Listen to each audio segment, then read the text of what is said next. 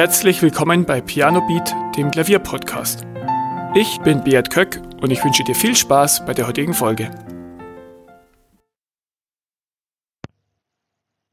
Letztes Wochenende habe ich mich beim Beachvolleyball an der Hand verletzt und mir den kleinen Finger gebrochen und bin deswegen natürlich fürs Klavierspielen außer Gefecht gesetzt. Ich kann nicht wie gewohnt üben. Dennoch gibt es aber Möglichkeiten, was ich machen kann und ich möchte dir jetzt vorstellen, was sich für mich für Alternativen bieten. Und da gibt's fünf Stück. Das erste, ich kann natürlich mit der rechten Hand üben. Meine Verletzung ist am kleinen Finger auf der linken Hand. Das heißt, ich kann trotzdem mit der rechten Hand wie gewohnt üben, kann Stücke einfach nur ja, die rechte Hand üben, kann vielleicht auch Fingerübungen machen, Läufe machen und ja, mich mal wirklich nur auf die rechte Hand konzentrieren, bis die linke wieder einsatzbereit ist. Die zweite Möglichkeit ist, ich kann mental üben. Vor zwei Wochen in der Folge habe ich dir schon das mentale Üben vorgestellt, wie du davon profitieren kannst und was es dir bringen kann. Und klar, wenn ich mit der linken Hand nicht echt üben kann, dann bleibt mir natürlich noch das mentale Üben übrig. Was mir jetzt ein bisschen schwer fällt, ist mental zu üben, aber die Verletzung auszublenden. Denn natürlich habe ich im Kopf, wie sich der gebrochene Finger anfühlt und ja, es ist schwer, sich so vorzustellen, als ob die Verletzung nicht da wäre. Aber mit Konzentration funktioniert das. Und das heißt, ich kann wirklich mir entweder ja, Stücke hinlegen aufs Notenpult und dann die mental spielen oder komplett auswendig mental spielen. Und das ist eine gute Möglichkeit, auch wenn du jetzt größere Verletzungen hast, dass du ja trotzdem üben kannst, und zwar im Kopf. Das dritte ist, äh, in Musiktheorie weiterbilden. Es gibt verschiedene Möglichkeiten, wie du dein theoretisches Wissen stärken kannst, auch ohne dass du dich an die Tasten setzt. Zum Beispiel dich in den Tonarten weiterbilden, vielleicht bist du da noch nicht so ganz sicher. Vielleicht ähm, kannst du dir die Kirchentonarten aneignen, vielleicht auch ein Stück weit Harmonielehre, dich da weiterbilden. Was sind verminderte Akkorde? Was sind übermäßige Akkorde? Was sind Septakkorde? Welche Jazzakkorde gibt es? Oder ähm, auch was ähm, ja bestimmte Begriffe angeht, die italienischen Begriffe, es gibt ganz viele Möglichkeiten, wie du dich wirklich mit Musiktheorie weiterbilden kannst und da dein theoretisches Wissen stärken kannst, sodass du, wenn du dann wieder gesund bist, dass dann wieder ähm, du mit vollem Wissen dich ans Klavier setzen kannst. Also wirklich mit, ja, dass die Theorie dann besser sitzt und du dich dann wieder der Praxis widmen kannst. Die vierte Möglichkeit ist Gehörbildung trainieren.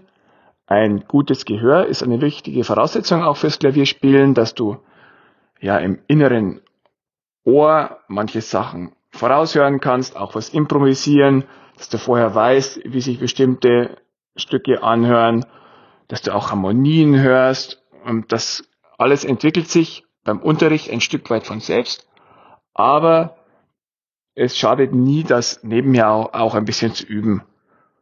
Dass du zum Beispiel auch ähm, hörst, ob Stellen Dur oder Moll sind, dass du Intervalle hörst, dass du, wenn du Melodien hörst, diese auch nachspielen kannst.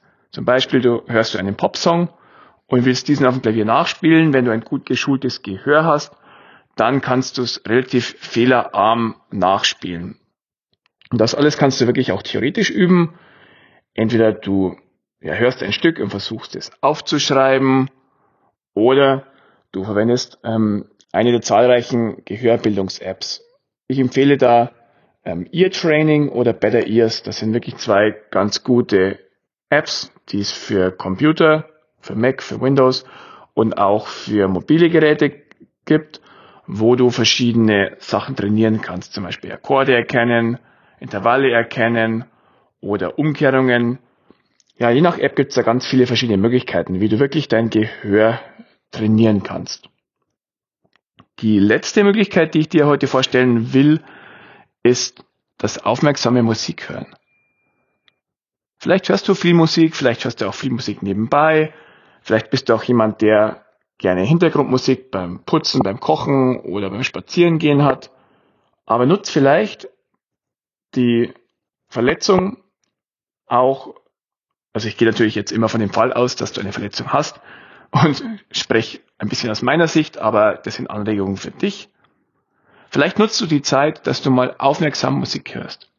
Du setzt dich hin, schließt die Augen, machst dir ein Stück an, ein klassisches Stück und konzentrierst dich wirklich nur auf die Musik. Das ist eine Fähigkeit, die wir etwas verlernt haben. Bei mir ist es auch so. Ich tue mich schwer damit, wirklich nur Musik zu hören und wirklich gar nichts anderes zu machen. Aber es lohnt sich. Du kannst dich wirklich dann voll auf die Musik einlassen. Du hörst dann ja wirklich auch, wie spielt der Pianist zum Beispiel das Stück, ähm, wie ist die Stimmung, welch, was soll das Stück vermitteln, was bewegt es in dir, was sind vielleicht besonders wichtige Stellen in dem Stück. Und wenn du aufmerksam zuhörst, dann hilft dir das auch beim Klavierspielen weiter, denn du ähm, ja, entwickelst dadurch dein Musikverständnis. Du kannst, wenn du bestimmte Wendungen ein paar Mal gehört hast, die auch beim Improvisieren verwenden. Ähm, du erkennst sie wieder, wenn sie äh, in Noten aufgeschrieben sind. Und wenn du wirklich ab und zu die Gelegenheit nutzt und nur Stücke anhörst, dann bringt dich das auch weiter, was deine Musikalität angeht. Ja, das war jetzt die letzte Anregung für mein Invalidenprogramm. Ich werde jetzt nach der Aufnahme gleich äh, die Gelegenheit nutzen und ein bisschen Gehörbildung machen, ein bisschen ähm, Akkordverbindungen hören und da mich weiterentwickeln. Und vielleicht kannst du auch eine der Anregungen für dich mitnehmen. Vielleicht auch, wenn du nicht verletzt bist, sondern auch so sind diese fünf Dinge eine gute Möglichkeit, wie du ein bisschen Abwechslung reinbringen kannst und deine Musikalität entwickeln kannst, ohne dass du am Klavier sitzt und spielst. Vielen Dank, dass du zugehört hast. Weitere Informationen zum Podcast findest du in den Show Notes und auf pianobeat.de.